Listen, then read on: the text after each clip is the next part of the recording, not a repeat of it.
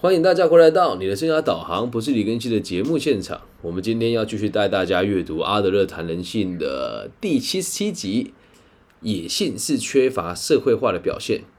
那讲到野性呢，就不得不让我想到一部电影哦。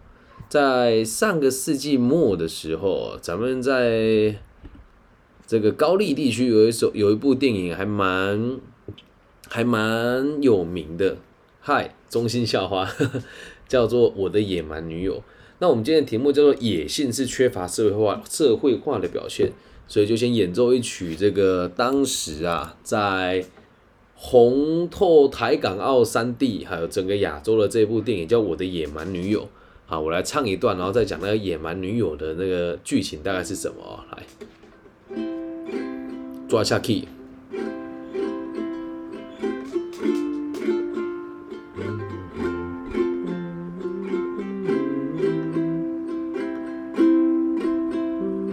I believe，当我在你家门口，下雨了，你看了也会难过。I believe，你不说话的时候。也是一种，其实你在回应我。虽然不曾说，相信你正在懂。就算牵的不是我的手，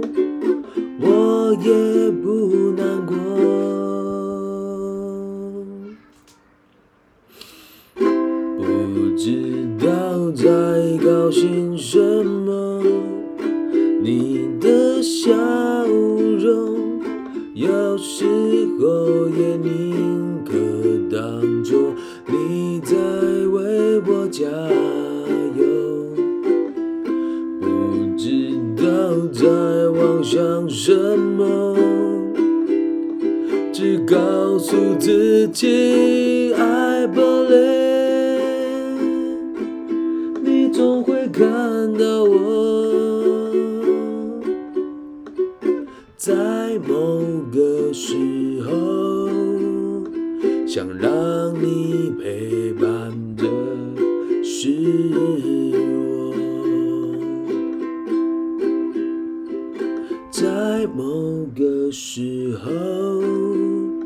想让你陪伴的是我。哎，大家有没有很怀念这一首歌啊？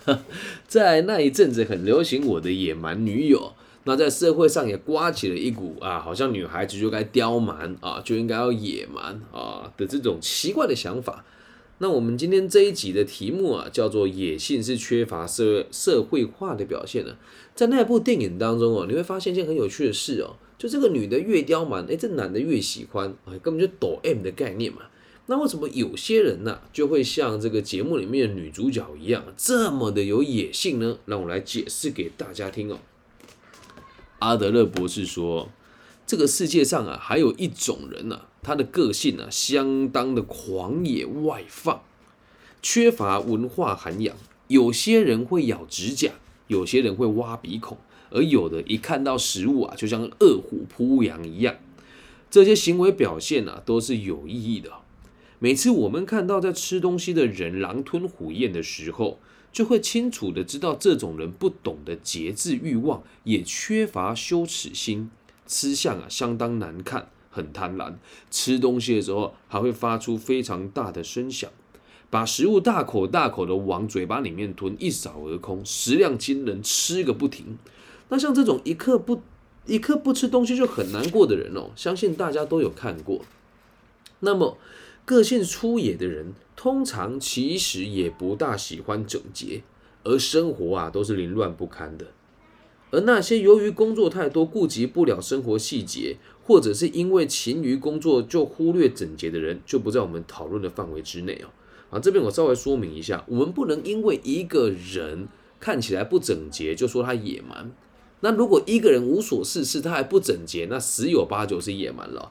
像我前两天在高雄燕巢车子坏掉了，去修车的时候，那修车厂老板确实就是因为工作嘛，所以他的手都是脏脏的，衣服上面也都有油垢。那这样子的人就不在我们的讨论范围当中。所以通常不喜欢整洁的人，生活凌乱不堪又无所事事的朋友，那都是我们所谓的缺乏文化以及。比较偏向于野蛮行为的人哦，我们要讨论的是那一种通常不喜欢工作、不想做些有用的事，而看起来凌乱又脏乱的人。他们有这样的特点哦，我解析一下给大家听哦。比如说，喜欢破坏秩序，喜欢激怒他人。那个性粗野的人的外在行为还不是只有这样，他们会完全不理会这个社会的游戏规则，只想脱离人类的活动范围。人们只要出现这种类型的粗野的行径，我们就会依此判定这种人对人群是没有帮助的。这种粗野粗暴的行为，大多数都是从小就开始，但很多孩子在成长的过程当中会慢慢改变这种举动，只有少数在成年后依然保有这种幼稚的特质。我今天到光阴育幼院哦，去跟我的好朋友，以前会说是哥啊嘛，现在说我的好朋友伦伦跟旺旺。我还记得我第一次遇到他们的时候是在三年前了，我们办了一场课程做生涯规划，哇，他们两个好不受控啊，就一下要站起来吵架，一下子丢东西啊，一下子骂老师啊。可是我现在看他们十八岁了，成年了，然后回到这个育幼院这边协助他们的这个院所里面的展览。他们两个成熟好多，而他们小时候的行为就真的相当粗野，所以书里面提到了说，大部分的孩子在成长的过程会改变这种粗鲁的行为，啊，意思就是这样，人都会成长的，但有很多人啊，一辈子都没有成长。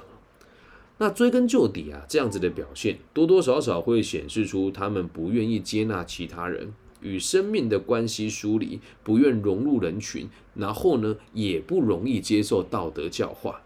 改变自己对他们来讲是非常困难的事情，而这群朋友之所以不愿意遵守生命的游戏规则，就是因为啊，像咬指甲啊、吃鼻屎啊这类的行为没有什么不对，但是呢，他们会把自己自己的衣领弄得脏脏的，然后套装沾染上污渍，就是让他人与自己保持距离的最佳方式。所以你常常会看到一些很邋遢的人。你就说不上为什么，就是觉得他妈怎么可以那么邋遢？就连我们生涯规划界老师，很多人看起来也很邋遢。好，那这边讲的邋遢，如果以我的角度来看哦，就连你的外形看起来不健康、过胖、过瘦、过于微米，这都是邋遢的一种。你不要跟我说什么我做不到，很多人呢会保有这种特质哦，只是单纯的不希望别人跟他太接近而已。而他们以为哦，这样子就不会被接近，就不会被批评，就不用与人竞争，就不需要成为注目的焦点，也可以从爱情与婚姻的关系中逃离。因为一旦他这么邋遢了，就没有人喜欢他。那他们当然没办法与别人竞争，而且还有一大堆借口，会把所有的理由啊都推给这些非常没、非常野蛮的习惯。他们会很自然而然的说出。我如果没有这种坏习惯，我早就成功了。然后才小声的为自己辩解。但是可惜的是，我有这种坏习惯，所以所有野蛮的人无法进、无法融入社会的朋友，状况都很雷同。那我们在做生涯规划这个期间呢，就会遇到很多类似的这样子的状况。很多人就看起来很邋遢，然后他也不愿意改变，然后叫他找工作，他说我觉得这样子就很好。其实啊，就是因为他知道自己改变了，也没有人愿意给他工作机会。所以就继续这样烂下去喽。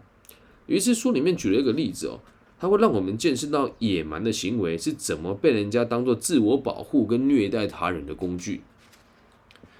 一个二十二岁的女孩子还会尿床，她在家里排行老二，由于从小啊就体弱多病哦，那就非常的得到母亲的关爱。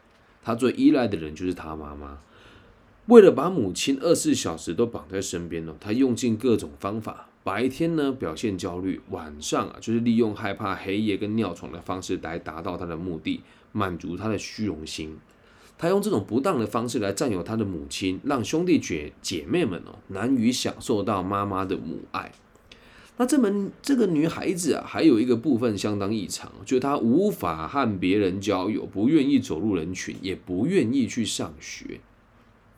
只要她一旦离开家门啊，她的焦虑症就发作了。等到他年纪稍长哦，要他傍晚去外面跑腿买东西，晚上独自回家，都成了他觉得不可能的任务。回到家以后哦，他就会看起来疲惫不堪，又非常的焦虑，一直说她她在路上遇到了多少可怕的事情。我们从这个特点呢，就可以看出他想要永永远远的留在妈妈的身旁，可是呢，家里的经济却不许可，他必须得出外工作。最后，他被逼找到一份他不喜欢的工作，可是呢，只做了两天，他就辞职不干了。老板感到非常生气。这时候，这个女孩子的毛病尿床就又发作了。她的妈妈并不明白她为什么会有这个情况。于是就严厉的斥责她啊，女孩子啊，听到这个状况就企图自杀，最后被送她的被送到了医院，而她的母亲则说自己再也离不开，再也不会离开她的身边了。这个女孩子的种种行为啊，怕黑啦，不敢独处啦，自杀啦，哦，说自己尿床啦，都只有一个目的。那这些行为发出的讯息都是：我必须紧紧的跟在母亲身边，母亲必须把注意力放在我身上。他养成了尿床的这种非常粗野又狂野的习惯是有缘故的。那现在呀，我们明白哦，坏习惯也可以用来判读一个人的性格。同时啊，我们也非常清楚的知道，如果要纠正错误，就必须要对患者有全盘的认识。而且也要将他们身边的出生背景纳入考量。所以整体来说，我们会发现小朋友会出现野蛮和坏习惯，其实都是希望身边的大人多多注意自己。那些想要当大人物的孩子，或者表现出虚弱啊、笨拙的一面给大人看的这些小朋友，通常都会使用这些方法。此外，有的孩子平常非常乖巧，但只要家里有客人来访，就马上变成恶魔，出现各种不良行为。其背后的意义啊，也都是类似于此的。小孩子希望受到旁人的重视，会不断朝着这个目标努力去尝试，直到达成目的以后才会罢手。而这样子的小朋友，如果长大之后，一定会想尽办法逃避社会责任，比如说使出野蛮的一面，有时候。故意与他人处不来，或者是阻碍公共利益的实行，躲在这些行为里面的啊，都是蛮横、野蛮以及野心勃勃的人格特质。只是可惜啊，这样子的行为变化多端哦，其实呢，看起来啊，都有可能被掩饰的很好，这会让我们很难以辨认它的起因是什么，而目的又为何。所以在这边，阿德勒博士再次强调。任何啊，说自己焦虑啦、害怕啦，然后用一些奇怪的方式与他人不合作或者逃避责任的人，目标也都是一样的，就只是想要取得优越目标。那这边呢，我们已经不是第一次提到阿德勒提出这个名词哦。什么叫优越目标啊？我们每个人出生就是为了追求优越目标，优越目标就只有两个：一就是在群体当中有影响力；二就是大家都会关注着你。这就是优越目标啦啊！所以这些行为的目的也都只有一个。那我们从开头的这个野蛮女友的这这个这首主题曲哦，也就会知道，这个女孩子本性并不坏，只是她喜欢用这种方式取得她的这个男朋友的关注吧。我们只能这么想。那回到这个情书里面也一样，呃，这首情歌也一样，这首是潘范逸臣的歌哦。他说。他在歌词里面讲：“我相信，I believe，当我在你家门口下雨了，你也会难过。哎，不过这很有趣哦，你在人家门口淋雨，对吧？这不就是一种工具型的行为吗？哎，我好可怜呐，请你同情我啊！啊，人家会同情你吗？不会。然后再来，I believe，你不说话的时候，第二个是 I believe，就是我相信啊，你不说话的时候，也是一种其实你在回应我。第二次再装可怜。”啊，我好可怜呐！哦，那活该你的女朋友暴力对待你嘛？那虽然不曾说，我相信你正在懂，人家就不懂，根本也不想懂啊。然后下一句哦，就算就算牵的不是我的手，我真的不难过。你干嘛在别人面前逞强呢？对吧？那这不能说野蛮的行为啦，也都是一样的动作，就是我不想融入社会，或者是我唱的这些歌，就是觉得我都跟别人格格不入，就连爱情这件事情也一样。大部分的情歌讲的都是，哎呀，他不要我，你怎么没想过人家为什么不要你呢？然后副歌哦，他说不知道在高兴什么，你的笑容有时候也宁可当做你在为我加油。你知不知道你的笑容很有可能被对方当做非常变态的恐惧啊？然后接下来啊，不知道在妄想什么，只告诉自己你总会看到我。所以从头到尾他就是个偷窥狂诶。然后最后是说在某个时候想让你陪伴的是我啊，这句话就很变态哦。我说啊，等很久很久以后。想让你陪伴的是我，那这句话很有趣，就是或许有一天你会喜欢上我吧。你前面讲那么多可怜的话，最后只说了一句，或许有一天你会喜欢上我吧。会讲这种话的人，通常也都不会很健康、主动、积极的去跟这个女孩子见面。那就恰巧跟我们书里面讲的一样啊，很多人会用各种方式去疏离群众嘛。你仔细去想啊，这一首歌的这样子的男主角，他有可能是高富帅吗？绝对不可能，高富帅不会做这种猥琐的事情，这样能够理解吧？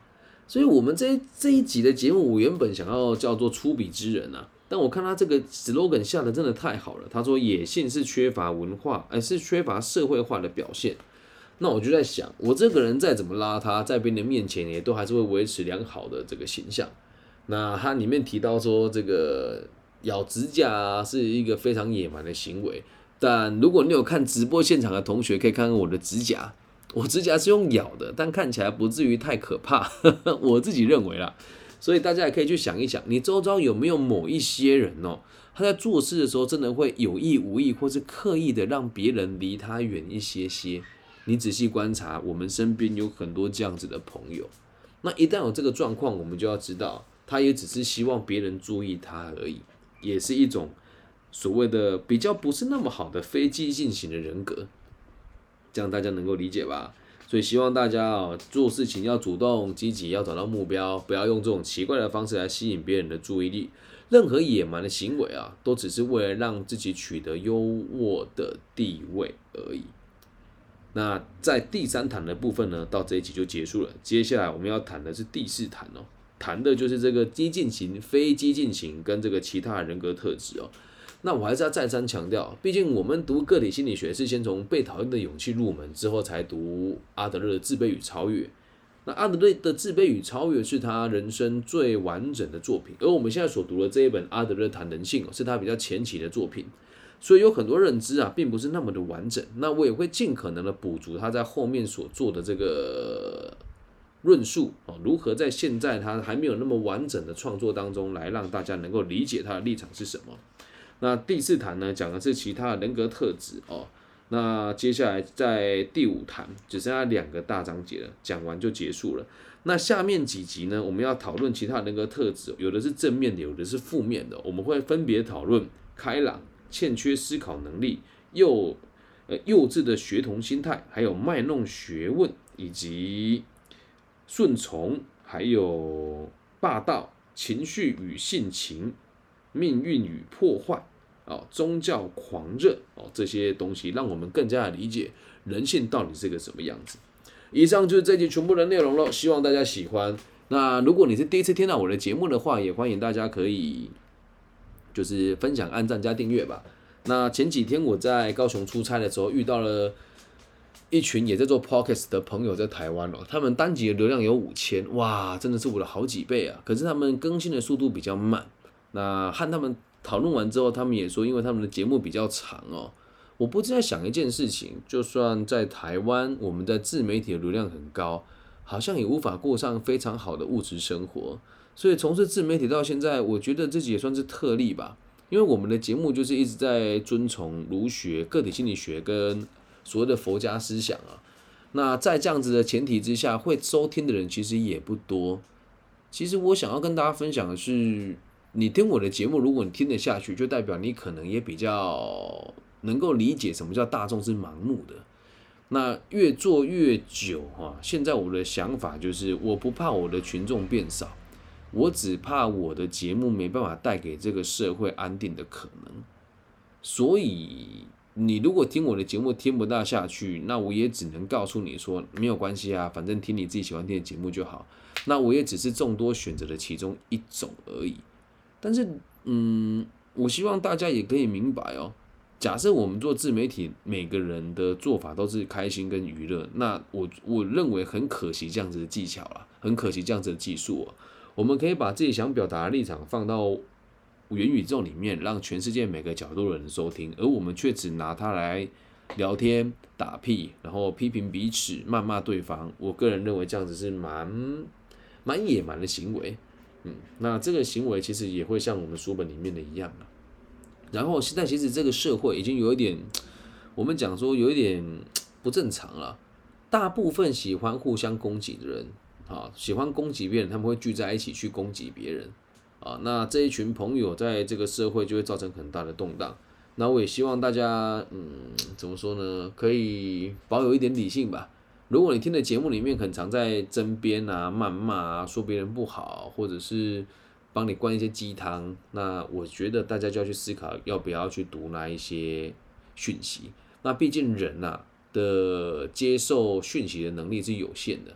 如果我们自己花了很多时间去接受那些负面的跟比较不是那么积极的思想，那对你的影响其实也很大。那不管怎么样，我会继续好好的做我的节目了。那流量的高低呢，其实我已经不介意了，因为最近。也还是发生类似的事情哦。如果你有发生类似的问题，也请你跟我分享一下。就是我开直播的时候，你就是有订阅啊，但看不到通知，或者是我的 Pocket，你觉得我怎么那么久没有更新？但其实我很常更新。如果你有听到了这个问题，你有刚好遇到，再麻烦大家跟我分享一下，好吗？那不管怎么样，我们都要成为一个高雅跟优雅的人。所以，如果你的行为是比较粗鄙野蛮的，也就不过只是你喜欢吸引别人的注意而已。那假设你现在的行为举止是高雅、优雅的，是这个可以不疾不徐的，就代表你已经找到很好的生活方式，同时你也相信自己对这个群体是有帮助的。那也希望大家可以越活越优雅哦。谢谢大家的收听，我爱你们。如果你也喜欢我的节目的话，也可以透过各种不同的方式赞助我，所以五块十块不嫌少，五万十万也不嫌多啊。那我们的节目呢是这个随意捐款啊，所以你要赞助我呢就私信我就好了。那也跟大家最后做个广告，在之前做这个广西南宁诈骗案的这个故事已经出到最后一集了，那是以 NFT 的方式上架。如果大家有想要购买，再跟我索取链接吧。我爱你们，大家晚安。希望收听我们节目的每一个人都可以平安、健康、顺心，包含你也包含我。拜拜。